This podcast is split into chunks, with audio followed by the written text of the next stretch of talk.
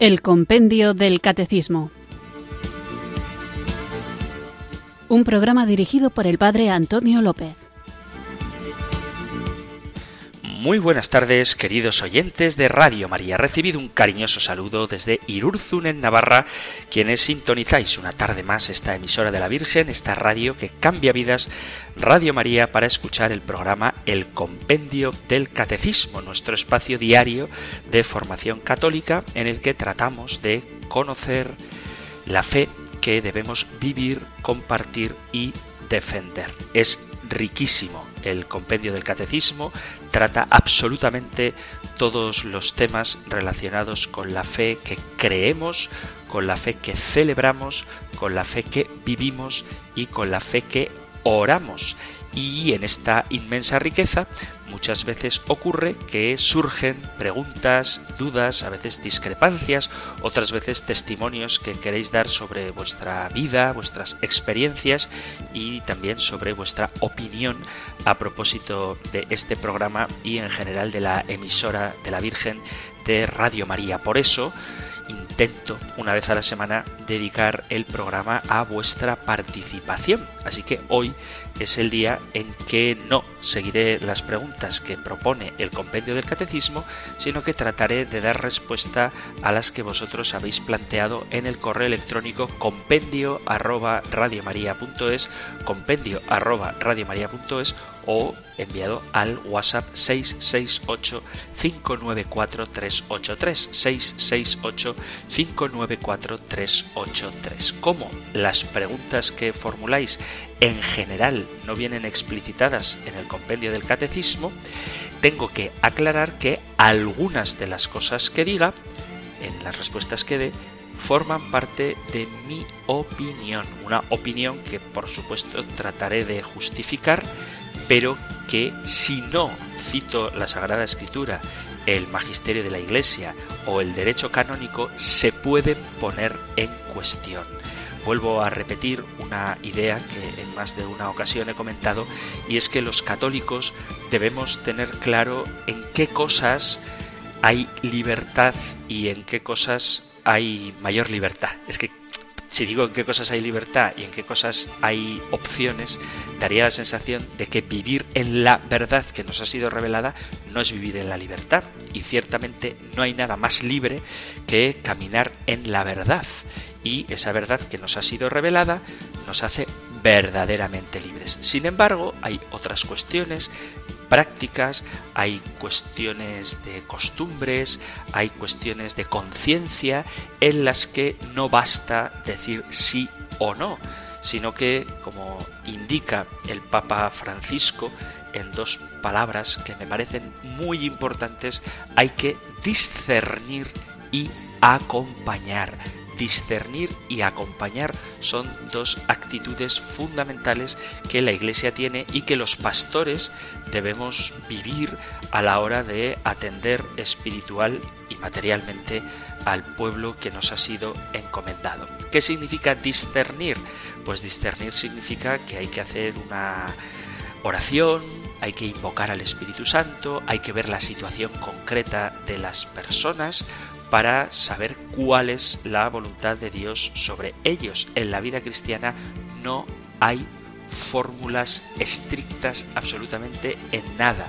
Tenemos ciertamente las normas de la Iglesia que son para cumplirlas, pero hay que discernirlas. Y acompañar significa que si en un momento determinado alguna de las conductas de un cristiano no corresponden a la dignidad de ese nombre, es decir, si un cristiano está viviendo una situación irregular dentro de la iglesia, no basta con condenarle y decirle que está equivocado, no basta con decirle he discernido en seriedad, en oración y fiándome de la palabra de Dios, el magisterio, la tradición, que tu conducta es equivocada y punto. No, el y punto no. He discernido que lo que estás viviendo no encaja con la vida en comunión con la Iglesia y por eso te voy a acompañar, te voy a acompañar en este proceso de conversión, te voy a acompañar para que haya una transformación interior, te voy a acompañar para que tu intelecto se ilumine, te voy a acompañar para que tu voluntad se fortalezca. Es decir, la Iglesia cuando acusa el pecado no lo hace para condenar al pecador, sino para llamarle a la conversión. Cuando alguien da una opinión que no está en consonancia con las enseñanzas de la Iglesia y se denuncia ese error, no se está condenando al que comete el error, sino que se le está llamando a la conversión, a que haya una auténtica transformación interior, un cambio de mente y de corazón que le permita vivir en la libertad de los hijos de Dios, que le permita vivir en la verdad que, como dice el Evangelio de San Juan, nos hace libres. Y lo mismo que digo con respecto a las ideas, lo digo con respecto al comportamiento. Si hay una persona que por la razón que sea tiene un comportamiento moral que es inadecuado y él no entiende que su situación no está de acuerdo con las enseñanzas de Jesús en el Evangelio, hay que decírselo, hay que denunciar, hay que tener en cuenta la dimensión de denuncia que tiene nuestra vocación profética que todos hemos recibido en el bautismo. Pero denunciar no significa condenar. Denunciar una situación de pecado significa, después de haberla discernido, acompañar al pecador para que, como el hijo pródigo, vuelva a la casa del Padre y reciba su abrazo. No nos equivoquemos, no se trata de separar el mundo entre los malos que se van a condenar y los buenos que se van a salvar, sino que se trata de llamar a todos a la salvación, invitándoles a la conversión y una forma de hacerlo es señalando siempre con caridad y siempre con claridad el error para invitar a quien vive en él a que vuelva al camino marcado por el Señor, que por otro lado es no sólo el que nos hace verdaderamente libres, sino el que nos hace verdaderamente felices. Es verdad que vivimos en un mundo en el que la mal llamada corrección política hace que muchos hayan desarrollado una hipersensibilidad en la que cualquier cosa que se les señale como error les ofende. Bueno, pues eso ya es una cuestión personal que cada uno tiene que tratar de cambiar. Hay que aceptar que no hacemos todo bien y hay que aceptar que nosotros no somos el criterio último de verdad, sino que todos estamos necesitados de conversión, Jesucristo es la verdad y Él precisamente ha venido a llamar a los pecadores y a los alejados. ¿Por qué no necesitan de médico los sanos sino los enfermos. Esto lo digo para que quienes queráis plantear preguntas que pongan en cuestión la enseñanza de la Iglesia, lo hagáis sin miedo, porque la Iglesia es madre y siempre escucha. Ahora bien, si tú haces una pregunta, tienes que estar dispuesto a escuchar la respuesta y después vivir o no, eso ya depende de ti, cada uno tendrá que asumir las consecuencias conforme a esa verdad que se conoce y que nos ha sido revelada y es transmitida por nuestra Santa Madre, la Iglesia. Vamos a pedir al Espíritu Santo, que es quien ilumina los corazones y fortalece las voluntades, para que Él nos acompañe durante esta hora y durante toda nuestra vida y nos haga comprender las maravillas de la revelación, entendiendo que Dios quiere nuestra felicidad, aunque a veces eso suponga morir a nosotros mismos, porque si no morimos a nosotros mismos, Cristo no puede vivir en nosotros. Hay que ser como el grano de trigo que cae en tierra y muere, porque así es como da verdadero fruto. A la Iglesia le interesa todo lo humano y quiere, por voluntad de Dios, divinizar lo humano. Por eso os animo a que preguntéis sin temor, sin pudor. La única norma a la hora de plantear vuestras cuestiones es no faltar a la caridad. De ahí para abajo podéis preguntar lo que queráis. Vamos pues, antes de comenzar, a invocar juntos el don de Dios. Ven Espíritu, ven Espíritu, ven Espíritu.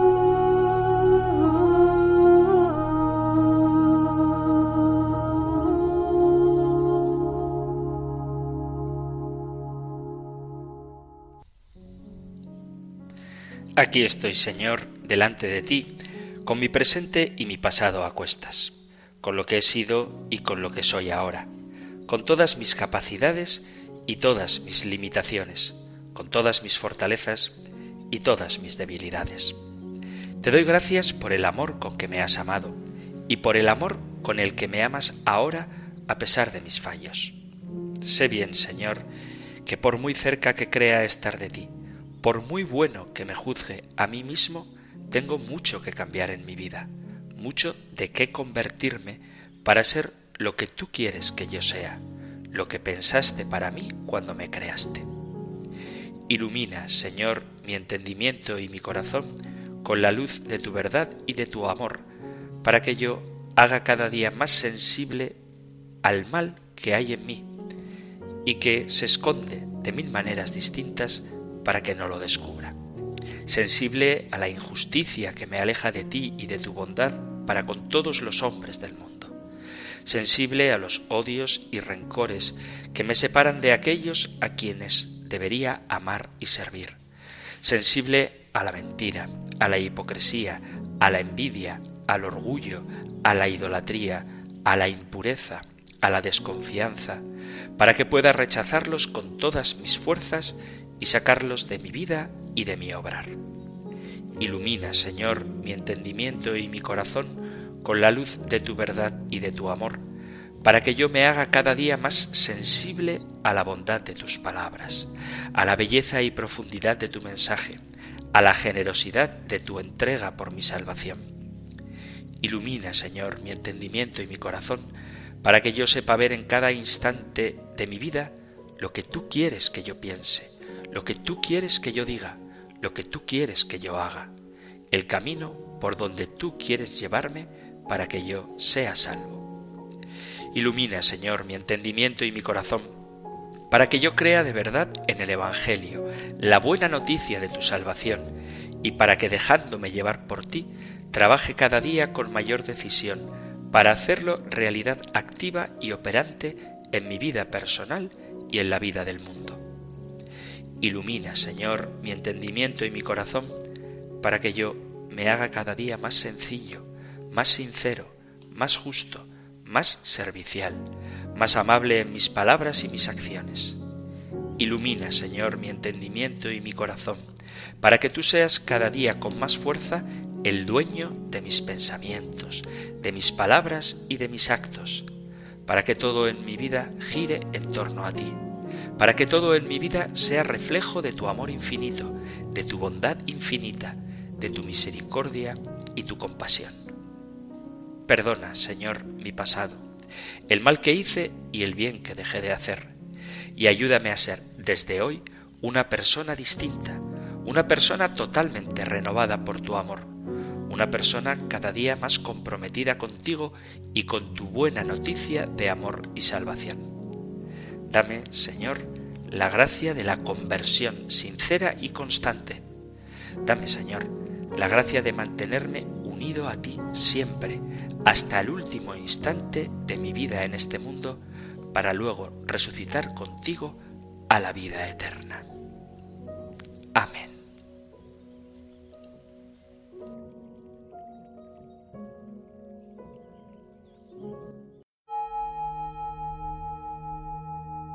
Ven Espíritu, ven Espíritu,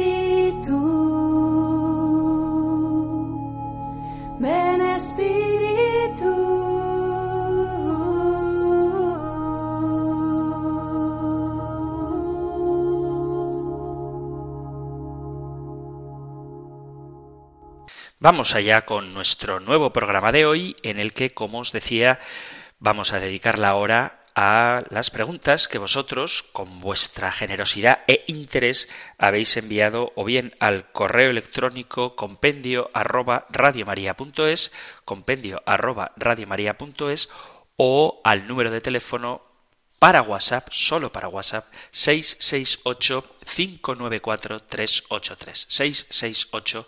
668-594-383. Voy a compartiros un correo electrónico que envía dos preguntas, pero una, como es referida al matrimonio, y pronto hablaremos de él, la responderé cuando llegue el momento en el compendio del catecismo, y la otra pregunta es sobre comulgar pero aunque hablaremos de la Eucaristía, creo que esta pregunta viene bien que la respondamos ahora y si luego vuelve a surgir podemos volver a hablar de ello porque estoy seguro de que os va a resultar de mucho interés. Os leo la segunda parte del correo electrónico. Dice segundo, comulgar. Supongamos que conocemos a una persona que se ha divorciado por lo civil y que ha vuelto a convivir en pareja con otra persona y le vemos los domingos comulgar en misa y el sacerdote lo desconoce. ¿Qué deberíamos hacer? A. Informar al sacerdote para que, una vez éste lo verifique, no darle la comunión si se acerca a comulgar. B. No decir nada al sacerdote, no meterse en berenjenales, no meterse en, de, en camisa de once varas, pensar allá cada uno, no voy a ser inquisidor, que el sacerdote se informe por él mismo, no me meto. ¿Qué haría usted como sacerdote si sabe que una persona está divorciada, que se ha vuelto a casar, que no tiene usted la opción de hablar con él en persona y de repente le ve acercarse a comulgar? ¿Le diría ahí mismo, justo cuando va a comulgar, que no le puede dar la sagrada forma o lo dejaría pasar y le daría la sagrada forma para que comulgara? También me pasó una vez lo que hice es informar al sacerdote y una vez que lo verificó, como él no tuvo opción de hablar con él en persona, en privado, un día cuando se acercó a comulgar, le dijo ahí mismo que no le podía dar la sagrada forma y él se dio media vuelta con cara de enfado. En ese momento me sentí mal y bien a la vez, sensación extraña, bien porque de buena voluntad quizá impedí un sacrilegio, no sé, y me sentí a la vez mal porque quizá actué metiéndome donde no me llamaban. Hay un pasaje del Evangelio que dice que primero hay que hablar en privado con la persona y que si no rectifica o no se puede, hay que comunicárselo a los superiores y que éstos actúen. Pero esta situación puede ser algo difícil si no hay oportunidad de hablar con esa persona y de repente se acerca una persona divorciada que se ha casado de nuevo a comulgar. ¿Qué haría usted en ese momento si no ha tenido la oportunidad de hablar con él y de repente ve cómo se acerca a comulgar una persona divorciada que se ha vuelto a casar? ¿Cómo deberíamos actuar los cristianos católicos para obrar de buena voluntad, para no parecer que somos chivatos o inquisidores o que hacemos juicios de valor? A veces es difícil tomar decisiones si hacemos una cosa mal o bien, si hacemos la contraria mal o bien. Muchas gracias, un abrazo, que Dios le siga bendiciendo, la Virgen María le siga acompañando, el Espíritu Santo le siga iluminando. Pues muchas gracias, querido oyente, por tu pregunta, que me parece muy interesante. En definitiva, la pregunta es si un sacerdote puede negar la comunión. Es una pregunta simple que tiene una respuesta complicada. El Papa Francisco ha dicho, refiriéndose a recibir la comunión, que la Eucaristía no es la recompensa de los santos, sino el pan de los pecadores. Con esto en mente, normalmente el sacerdote, el ministro de la comunión, debe dar siempre el beneficio de la duda, debe presumir la inocencia y conceder este beneficio de la duda al que recibe la Eucaristía, pensando, en principio, que quien se acerca a comulgar lo hace de buena fe. Es decir, no podemos presumir la mala fe de quien se acerca a comulgar, pero esto es una situación complicada. Porque podría involucrar un pecado público, algo que es conocido por todo el mundo y que generaría escándalo, y hay que distinguir el pecado público del pecado privado, algo que no conoce el público en general, que a veces ocurre que parece que los únicos que viven en pecado público son los divorciados vueltos a casar, pero hay otros pecados públicos. Por ejemplo, si sabemos de alguien, es una hipótesis, que regenta, que dirige una clínica abortista, esa persona es un pecador público o un mafioso o un pandillero que se sabe que se dedica a la extorsión o al crimen contra otros mafiosos y otros pandilleros o contra gente sencilla, esa persona que es conocida o que es un instigador de la violencia o del racismo, por ejemplo, esa persona también es un pecador público y en el caso público el ministro, el sacerdote, puede tener que rechazar darle la comunión basándose en que es un escándalo público, ya que se trataría de una persona cuya situación es bien conocida en su comunidad. En las situaciones de pecado privado, que no se conoce públicamente en absoluto, se podría plantear la pregunta sobre cómo sabe el sacerdote sobre si tal pecado mortal que se le atribuye es un rumor o si es un hecho. Y si es un hecho, ¿cómo sabes tú que la persona que lo ha cometido no se ha confesado días antes o minutos antes de asistir a la Eucaristía? La persona debería recibir en tal caso el beneficio de la duda. Aún más problemático podría ser cómo el ministro, el sacerdote, conoce la intención y la voluntad de la persona involucrada. ¿Sabe la persona que se acerca a comulgar que tal acto que ha cometido es un pecado mortal y la persona tenía intención de cometer pecado consciente y deliberadamente? Obviamente, el sacerdote debería poder tener una conversación personal, pastoral, con la persona involucrada y si hay alguna pregunta, hacérsela antes de que ésta se acerque a la comunión.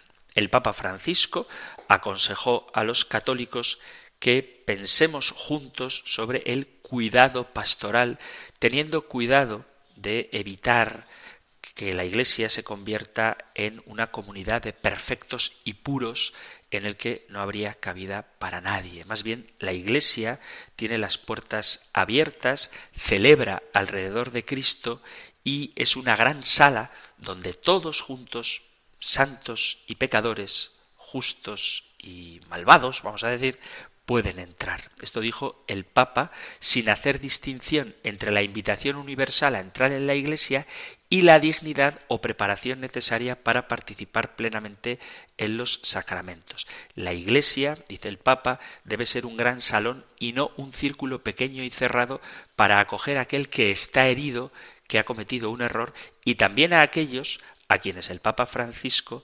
describió con un término misterioso, que es el de quienes han tenido un camino de vida diferente. Ninguno de nosotros es digno de recibir la comunión. Es Dios el que nos hace dignos a cualquiera de nosotros. Él es el juez supremo. ¿Significa esto que he dicho que se puede acceder a comulgar así alegremente sin que eso suponga tener que llevar una vida en comunión con la Iglesia? Pues evidentemente no. No todo el mundo puede comulgar, y la comunión es algo muy importante, muy serio, y recibirla indignamente tiene trágicas consecuencias. Dice San Pablo en la primera carta a Corintios capítulo 11 a partir del versículo 27, una frase que debería hacernos reflexionar, como toda la Sagrada Escritura. Por tanto, quien coma el pan o beba la copa del Señor indignamente, será reo del cuerpo y de la sangre del Señor. Examínese, pues, cada cual, y coma así el pan y beba de la copa, pues quien come y bebe sin discernir el cuerpo, come y bebe su propio castigo. Hay algunas traducciones más duras que esta de la Biblia de Jerusalén que yo os he leído, que dice, pues quien come y bebe sin discernir el cuerpo, come y bebe su propia condenación. Así que el acceso a la comunión es una cosa seria. ¿Qué es lo que dice el derecho canónico? En el punto 843 dice, los ministros sagrados no pueden negar los sacramentos a quienes los pidan de modo oportuno, estén bien dispuestos y no les sea prohibido por el derecho recibirlos. Es una norma, como veis, muy genérica. En la práctica, sólo en el caso de grave escándalo público, es decir, si la persona al recibir la comunión causaría daño a la comunidad por el escándalo que provocaría, se le puede negar.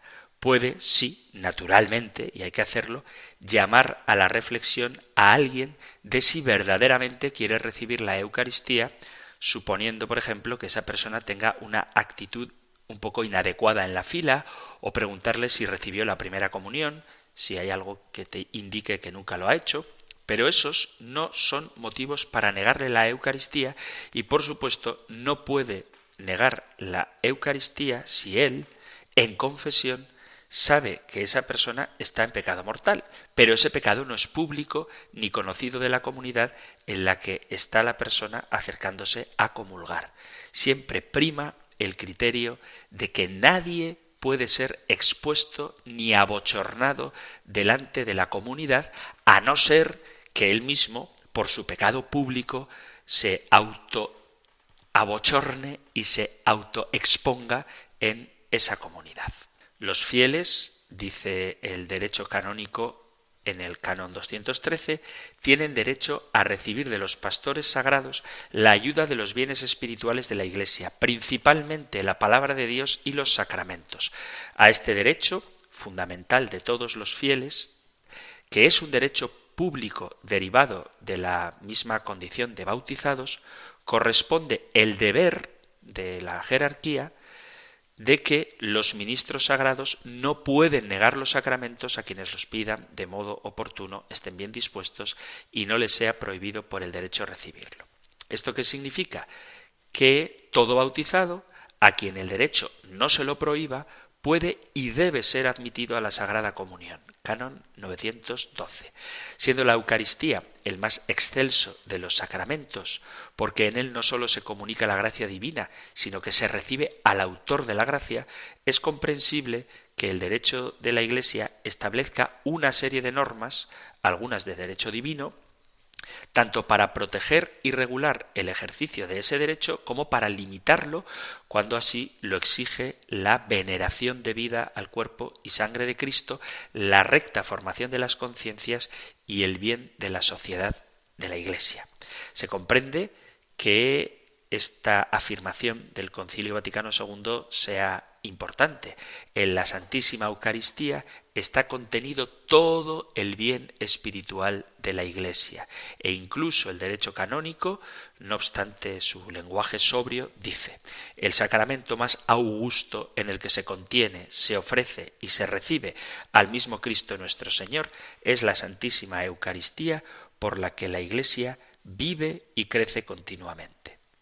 Decía Juan Pablo II en Eclesia de Eucaristía, la Iglesia ha recibido la Eucaristía de Cristo su Señor no sólo como un don entre otros muchos, aunque sea muy valiosos, sino como el don por excelencia, porque es el don de sí mismo, de su persona en su santa humanidad y además de su obra de salvación.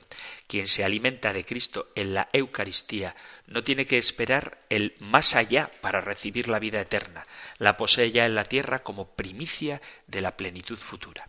En la Eucaristía recibimos la garantía de la resurrección corporal al final del mundo. El que come mi carne y bebe mi sangre tiene vida eterna y yo le resucitaré en el último día. ¿Significa esto que todo el mundo tiene derecho a comulgar? Vuelvo al derecho canónico para que quede claro que no son mis opiniones y el derecho canónico hay que interpretarlo.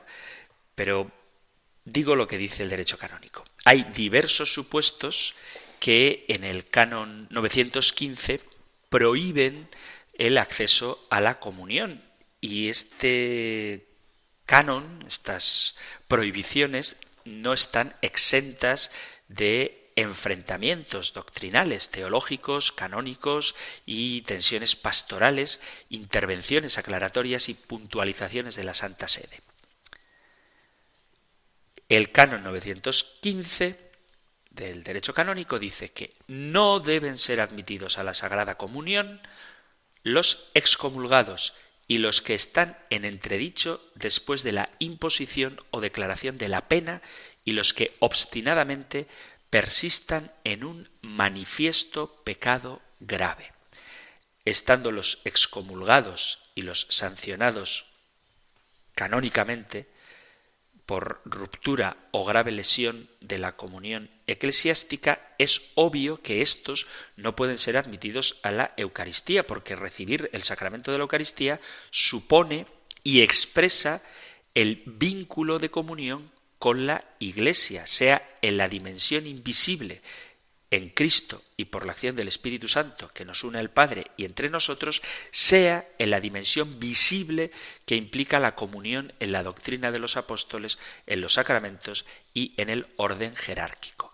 Para evitar el peligro de difamación, si se negara públicamente la comunión cuando estas censuras aún no son conocidas en el fuero externo, es decir, para evitar difamar a alguien cuando no es público ni su ser excomulgado ni su haber recibido una sanción eclesiástica, el canon precisa delicadamente que se ha de tratar de penas ya impuestas en el caso de excomunión o de entredicho o si se trata de penas de late sentencia después de que la pena haya sido declarada. En todo caso, la recepción de la Eucaristía depende del mismo fiel. Y además, dice el canon, además de los excomulgados y los que han recibido una sentencia canónica que les impide explícitamente participar de la Eucaristía, dice que los que obstinadamente persisten en un manifiesto pecado grave.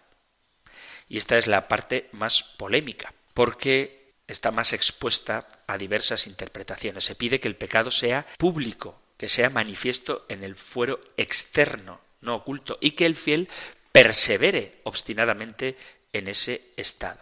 En esta situación se encuentran, por ejemplo, las llamadas uniones libres, los que contraen matrimonio solamente civil, obviamente los divorciados que contraen solamente matrimonio civil, y los divorciados que se vuelven a casar civilmente.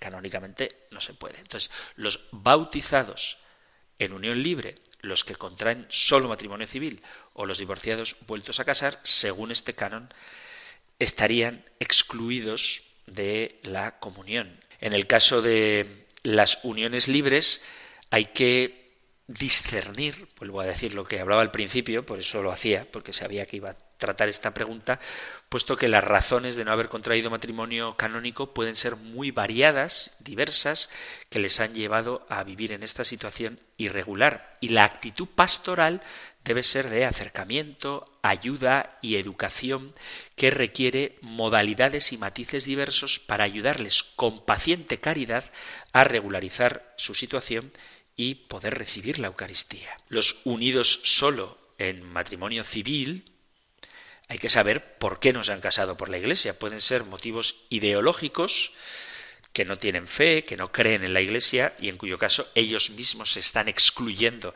de la comunión, pero luego hay otras causas. Hay gente que ciertamente es por ignorancia, que como no tienen dinero para celebrar la boda de sus sueños, prefieren no casarse por la Iglesia. En este caso, no están rechazando a Dios, en este caso, la acción pastoral debe dirigirse a convencerles y ayudarles a regular su situación de modo que se acomode a su fe y a la moral cristiana. Hay gente que dice que como no tiene el poder económico para celebrar una boda solemne y con muchos invitados no se casa. Bueno, a estos que no rechazan la fe hay que enseñarles que basta con que haya un ministro un testigo cualificado, es decir, un sacerdote un diácono, y dos testigos para que la boda sea tal y que luego más adelante, si su situación económica cambia, pues que celebren una fiesta con una celebración religiosa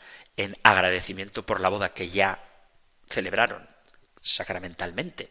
Pero hay que entender también la intención de por qué no quieren casarse por la Iglesia. Y luego está el caso de los divorciados vueltos a casar, que como es un tema que nos daría para dos programas, lo vamos a dejar ahora.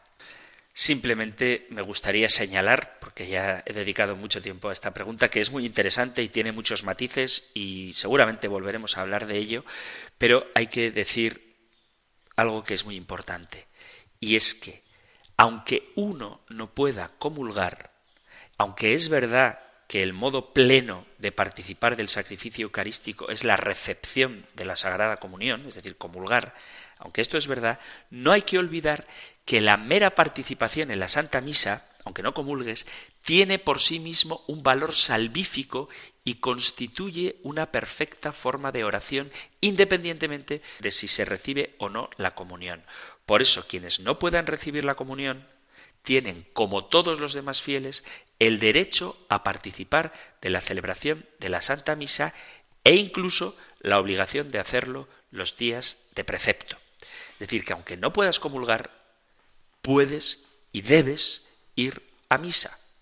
No te prives del sacrificio de Cristo porque por una situación irregular que habrá que ver si se puede cambiar o no, si se puede reparar o no, no puedes acceder a la Sagrada Comunión. Pero una cosa es no poder acceder a la Sagrada Comunión, que nadie que esté en pecado debe acceder a ella, aunque el sacerdote no se la niegue, porque es responsabilidad de cada uno saber si recibe el cuerpo de Cristo con las debidas disposiciones, aunque no puedas comulgar, puedes y debes ir a misa, porque esta, la Santa Eucaristía, la Santa, el sacrificio de la misa, tiene un auténtico valor salvífico. Así que aquellos que a veces, aunque no estén en situación irregular, han cometido un pecado, no han podido confesarse y dicen, pues no voy a misa porque no puedo comulgar. Mal. Vete a misa porque estás siendo testigo de la pasión, muerte y resurrección del Señor, aunque no puedas comulgar. Y la misa te ayuda, porque, como digo, tiene un auténtico valor salvífico. Hay que aprender a valorar la Eucaristía, por supuesto, hablaremos de ella, pero aprender a valorar lo que es el sacrificio de la misa al margen de que recibas o no la Sagrada Comunión. Digo que hay mucho que hablar de este tema. Cuando lo tratemos intentaré ceñirme a lo que dice el derecho canónico y aclarar en la medida de mis posibilidades sus interpretaciones. Pero, en cualquier caso, hay que evitar, pero ya no por parte del sacerdote, sino por parte de quien se acerca a comulgar, recibir el cuerpo del Señor indignamente. Acordaos de la primera carta a Corintios capítulo 11. Quien come y bebe el cuerpo indignamente, come y bebe su propia condenación. Vamos a hacer ahora una breve pausa musical y continuamos con nuestro programa hoy respondiendo a las preguntas que vosotros, queridos amigos, queridos oyentes, habéis enviado al programa. Entre tus manos en la cena pascual, dando las gracias, levantaste el pan y lo partiste en pedazos. Esto es mi cuerpo que se entrega por vosotros. Y este cáliz con el vino, sangre de mi ser divino, es el sello de la alianza que yo hago con vosotros por amor. Haced esto en memoria mía en memoria mía de mi gran amor. Si lo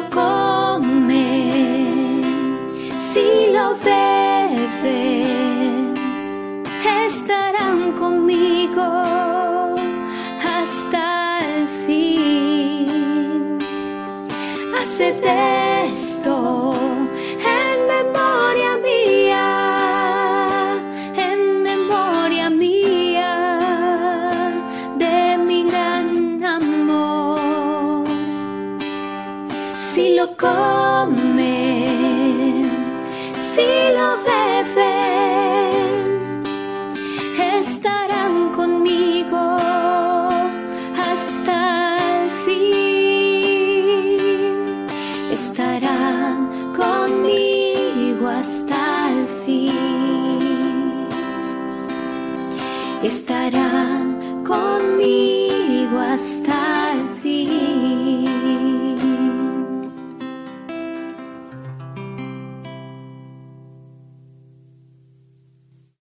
Estás en Radio María escuchando el Compendio del Catecismo, nuestro espacio diario de formación católica, aquí en la emisora de la Virgen, en Radio María, de lunes a viernes, de 4 a 5 de la tarde, una hora antes si nos sintonizas desde las Islas Canarias y hoy dedicamos el programa a vuestra participación todo lo que queráis compartir, comentar, preguntar, testimoniar e incluso discrepar, podéis enviarlo al correo electrónico compendio arroba radiomaria.es, compendio arroba radiomaria.es o al número de teléfono para WhatsApp 668 594 383. Llevo todo el programa hasta ahora hablando de quién puede comulgar y sobre si el sacerdote puede negar la comunión. Veis que es un tema que ocupa espacio porque hay muchos matices que hacer y aún me quedan ganas de hablar de la distinción que deberíamos tener clara entre poder comulgar y estar excomulgado, que son dos cosas distintas. Pero como prefiero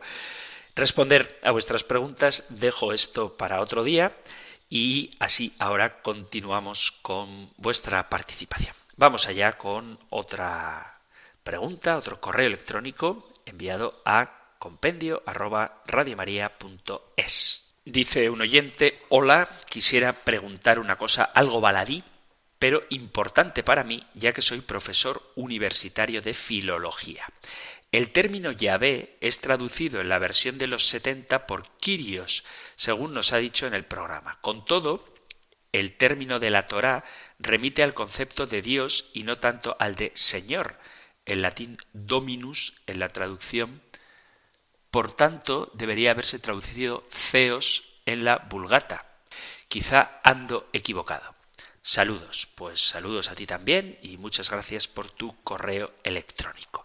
La expresión Kyrios, que en el original griego puede significar señor, maestro, amo, dueño, después en el cristianismo fue utilizada como sinónimo de Jesús o también de Señor referido a Dios. La palabra Kyrios en la época del Imperio Romano se usaba para identificar al amo, es decir, aquella persona que tenía gente bajo su poder y también se usaba, hablo del Imperio Romano, para nombrar al emperador, al César. Él es el Kyrios. Luego, en la Sagrada Escritura, en el Nuevo Testamento, Kyrios aparece mucho, aparece más de 600 veces. En el Antiguo Testamento, las expresiones para referirse a Dios son diversas. Se habla de Dios como Elohim, se habla de Dios como Yahvé o Jehová, y también se habla de Dios como Adonai. La palabra Kyrios sustituye a todas estas que acabo de mencionar. Con base a esto, los judíos, al traducir las escrituras del Antiguo Testamento al griego en la Biblia de los 70, usaron el término Kyrios como traducción del sentido de la palabra Adonai, porque acordaos que el tetragrama Yahvé o Jehová, YHWH, en definitiva, no se pronunciaba y utilizaron el Kyrios como sustituto del, como traducción del Adonai que se usaba para no pronunciar el nombre del Señor.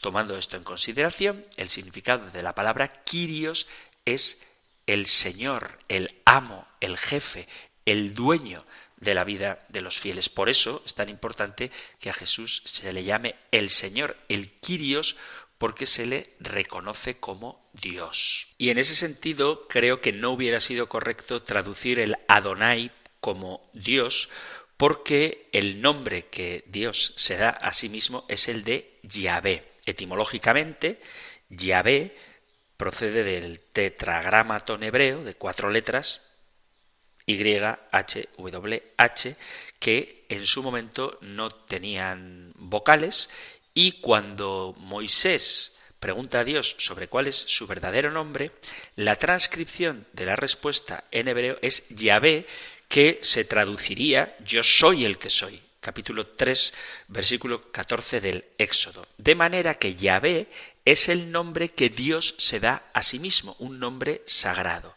Sin embargo, este nombre escrito con cuatro consonantes es un problema hoy en día para pronunciarlo porque en hebreo antiguo las vocales de las palabras no se escribían, sino que se escribían solo las consonantes, de modo que las personas debían saber por tradición, porque lo habían escuchado, con qué vocales tenían que completar la pronunciación. Pero la pronunciación original de la palabra llave no pudo llegar hasta nosotros, pues para los judíos estaba prohibido pronunciar pronunciar el verdadero nombre de Dios, de modo que por respeto, para evitar su enunciación, la gente decía Adonai, que significa Señor, cuando leía los textos sagrados que se referían a Dios. Entonces, haber traducido directamente Zeus o Zeus, Dios, hubiera significado no respetar el sentido de adoración de veneración, de temor reverencial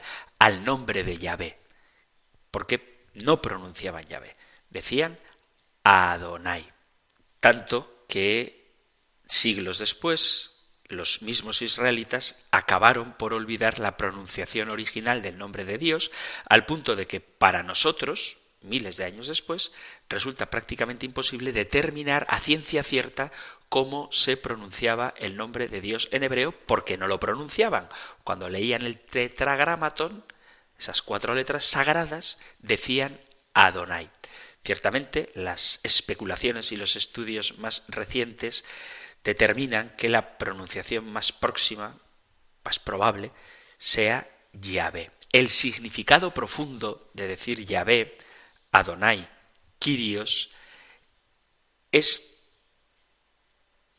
que yo soy el que soy estaría relacionado, o sea, Yahvé, traducido como yo soy el que soy, estaría relacionado con la necesidad de acabar con el politeísmo y la idolatría que por entonces era muy común entre los pueblos contemporáneos del primitivo Israel para pasar a una religión monoteísta que sólo acepta la creencia de un Dios único por encima de todos. De tal manera que decir meramente Dios oscurecería el significado de la palabra Adonai, que es el fonema, es lo que pronunciaban los judíos cuando leían Yahvé, y que después, al pasar al griego, se tradujo como Kyrios, haciendo referencia ciertamente a Dios, pero sin utilizar la palabra Dios precisamente para distinguir a Yahvé, al Señor, al único Dios, de los demás dioses.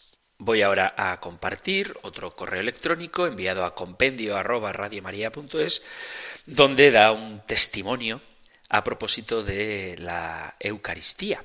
Como hemos hablado de cuestiones concretas de la Santa Misa, incluso hemos hablado de las misas celebradas en el campo, este testimonio os comparto. Dice, buenas tardes, voy a dar su nombre porque es la directora de un programa de Radio María, dice buenas tardes Padre Antonio, soy Elena Fernández y dirijo el programa Canta y Camina también de esta querida casa.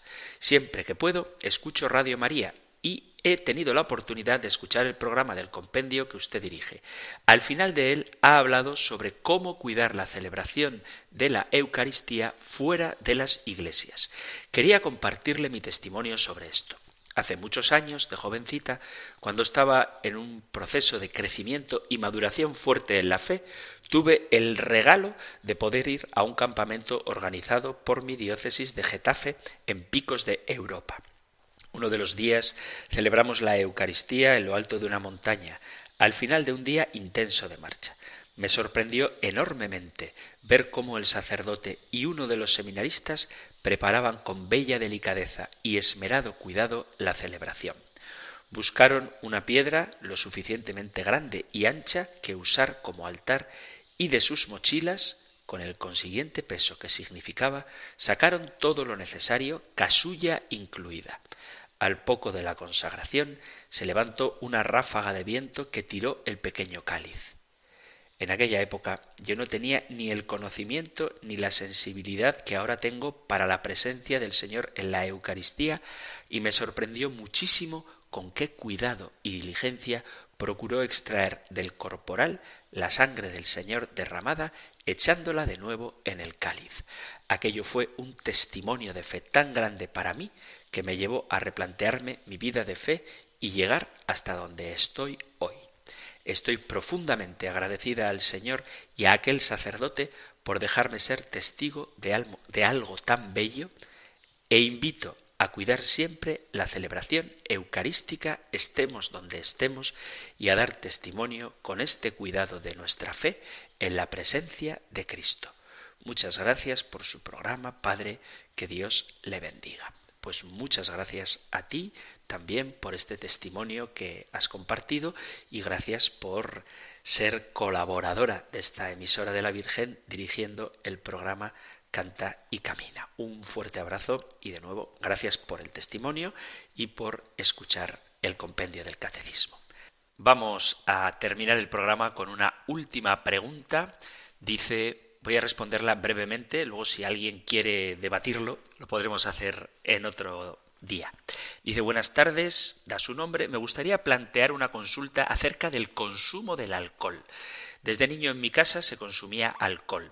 Era el acompañante de todas las comidas y entre comidas caía alguna cerveza. Ahora que soy padre de familia, tengo una edad un poco más joven que yo, no sé, desde el punto de vista del cristianismo, hasta qué punto se considera aceptable si es que lo es.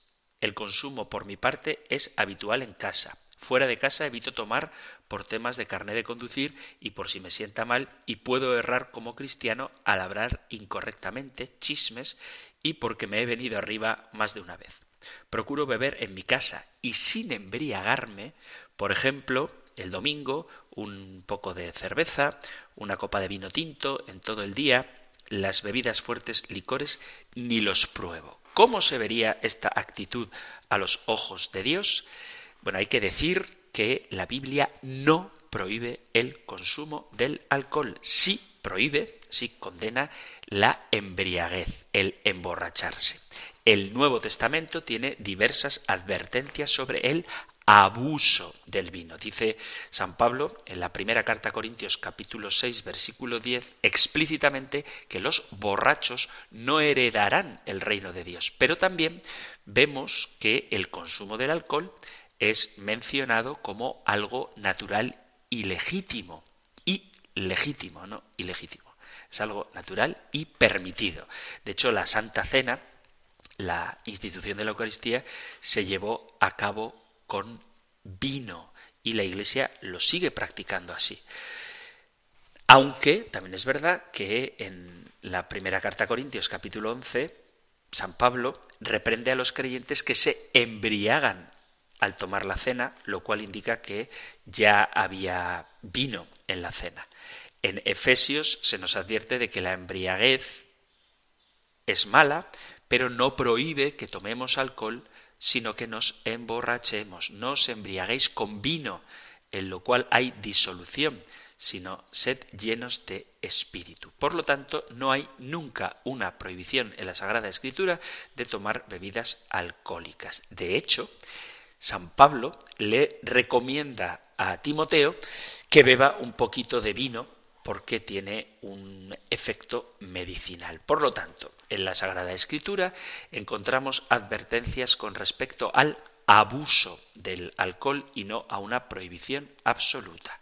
Es decir, que con moderación se puede beber alcohol y de una manera que nos ayude a glorificar a Dios. Es verdad que no es tan sencillo esto, porque hay quien utiliza pasajes de la Sagrada Escritura para fomentar las borracheras, y eso es algo que desde luego sí está prohibido por la Sagrada Escritura. Hay que saber hacer las cosas con moderación, ni incurrir en ese puritanismo que tienen algunas iglesias protestantes que condenan cualquier tipo de consumo de alcohol. Hace poco había un vídeo que circulaba por redes sociales de un sacerdote de origen africano en el que decía, una barbaridad, un disparate, que beber, aunque sea una lata de cerveza, es un pecado contra el Espíritu Santo, decía. En fin, bueno, ni caer en ese puritanismo, ni caer tampoco en la idea de trivializar el consumo del alcohol como si las borracheras fueran algo aprobado por la Sagrada Escritura. La Biblia condena la embriaguez, pero permite, incluso hasta aconseja, y desde luego en el sacramento de la Eucaristía se utiliza el vino como una bebida que alegra el corazón, dice la Biblia, y que se convierte en el cuerpo y sangre de Cristo. Nada de la creación es malo. El problema está cuando se utiliza desordenadamente. Así que si bebes un poquito de cerveza o vino durante las comidas, si te tomas una copita con tus amigos de vez en cuando, no estás haciendo nada que la Biblia prohíba y nada que moralmente sea reprobable. Y hasta aquí el tiempo para nuestro programa de hoy.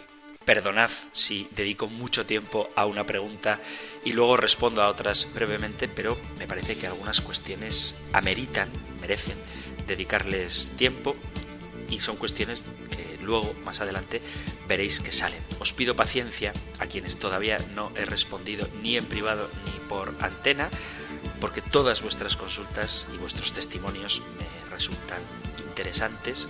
Hay muchos testimonios de felicitación al programa que os agradezco infinitamente y que no comparto porque parecería que me estoy tirando pétalos de rosas a mí mismo, cosa que no me conviene para no fomentar aún más mi vanidad.